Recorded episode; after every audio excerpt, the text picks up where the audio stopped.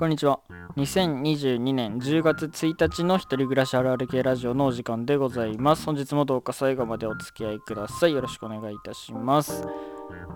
あのー人間の話なんですけど、まあ大体人間の話をね、してきて、宇宙人の話はこれまで一回もしたことはないんですけど、まあ今日も人間の話をしたいと思うんですけど、あの、匂い、嗅覚って五感の中でもなんか、記憶とつながりやすいみたいな話をどっかで聞いたことがありましてふとした時に感じた匂いを懐かしく感じるとかっていうのがあると思うんですけどそういうのは本当になんか記憶の深い深い眠ってるところと結びつきやすいのが嗅覚でなんかふとした匂いでその奥の奥の奥にある記憶を呼び覚ますことが人間は多いよねっていう話がねあるんですよ。なんかこの間なんかで見たんですけどでその現象がこの間起きたんですよ僕の身にも。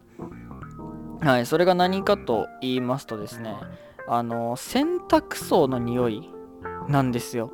はい洗濯槽の匂い。洗濯した直後の洗濯槽の匂いがえっとね新幹線の匂いと似てる気がするんですよね。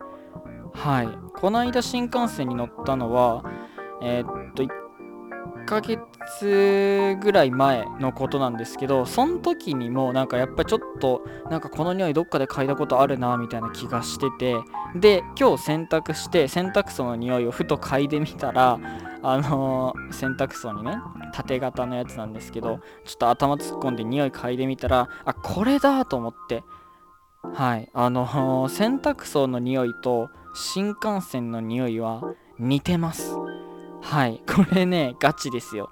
はい。であのねこないだえっ、とね洗濯槽の匂いの方なんですけどあのねカビ洗濯槽のカビをぶち殺す洗剤じゃないですけどそういうのをやったんであの別にカビの匂いとかではないんですよね。だから洗剤の匂いなのかなとかも思ったりしたんですけどだったら普通に服の匂いで気づくし洗剤の匂いで気づくし柔軟剤の匂いっていうわけでもないんですよね。はい。だからあの洗濯槽に特有の匂いなんですよ。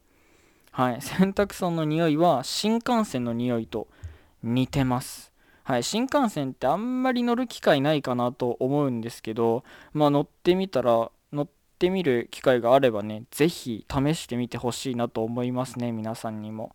はい、絶対これはね、共感できると思います。ちょっと今のうちに洗濯槽の匂い、皆さん嗅いでみてください。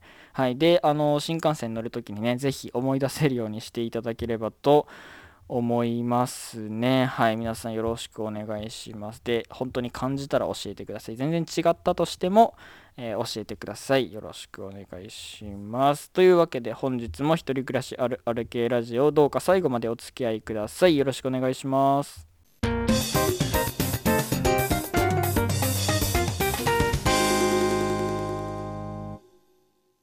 本日の一人暮らしあるあるのコーナー。毎日一つ一人暮らしあるあるを発表しています。番組の後半で明日のあるあるをクイズにして出題しています。本日のあるあるはこちら。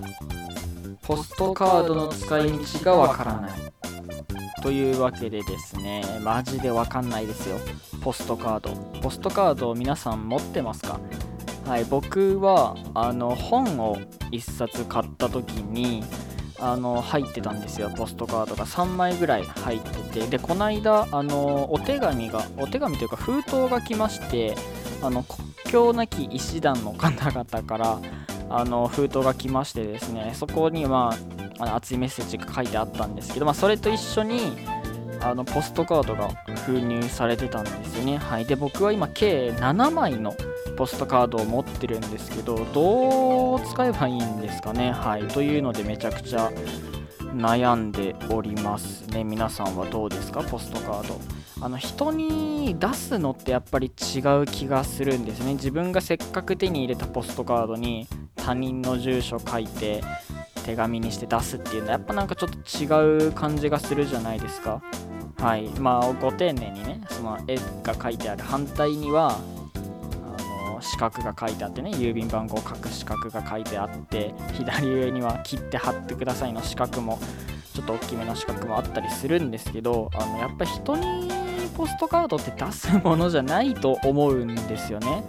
はい。ただ持っとくにはちょっと違うじゃないですか。ポスターとかだったら貼っておけたりすると思うんですけどポストカードのこの微妙な小ささはね飾っておくわけにもいかないという感じなんですよね。はい。皆さんはどうしてますか？これは僕は本当に分かってないんですよ。ポストカードの使い方っていうのを。どうせならさ両面絵にしてくれた方がいいような気がするんですよね。絵とか写真とかに。その方がちょっとお得じゃないですか。ポストカードってもしかしたらあれですよ。怠慢なんじゃないですか？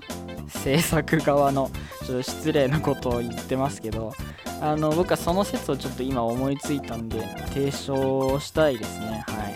あの多分偉い人がね考えたんですよ。なんか今回の本に得点つけましょうよっつって。ああ絵でも載せとくかっつって。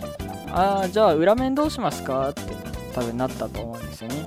あ裏面はな裏面にまで絵のっけるのめんどくさいし。あ？じゃあこれはがきってことにして。裏面は郵便番号用のあの7つの穴とか書いとこうぜ。つって。あそれいいですね。つって。絶対こういう流れですよ。こういう流れでポストカードっていうのが生まれたんですよ。世界で最初に。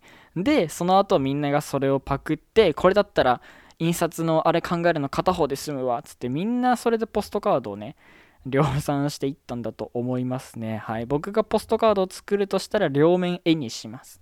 はい。ポストカードとしての用途は果たさせません。もともとポストカードをポストカードとして使う人っていないと思うんですけど、だって文字書けないし、あの、たまに一面に絵が描いてあるやつとか写真になってるやつとかあるじゃないですか。あれ文字書くとこないですもん。はい。空白をつけてくれないと文字が書けないので手紙としても使えませんというわけで、えー、これからポストカードを作る皆さんはちょっと考えて作っていただけたらと思いますね。はい。あの、ちょっと方々にとんでもない迷惑なことを言ったような気もしますけど、まあ、ポストカード自体は僕は大好きです。はい。あのー、これからもね、集めていきたいと思っています。よろしくお願いします。というわけで、えー、本日の一人暮らしあるあるのコーナーでした。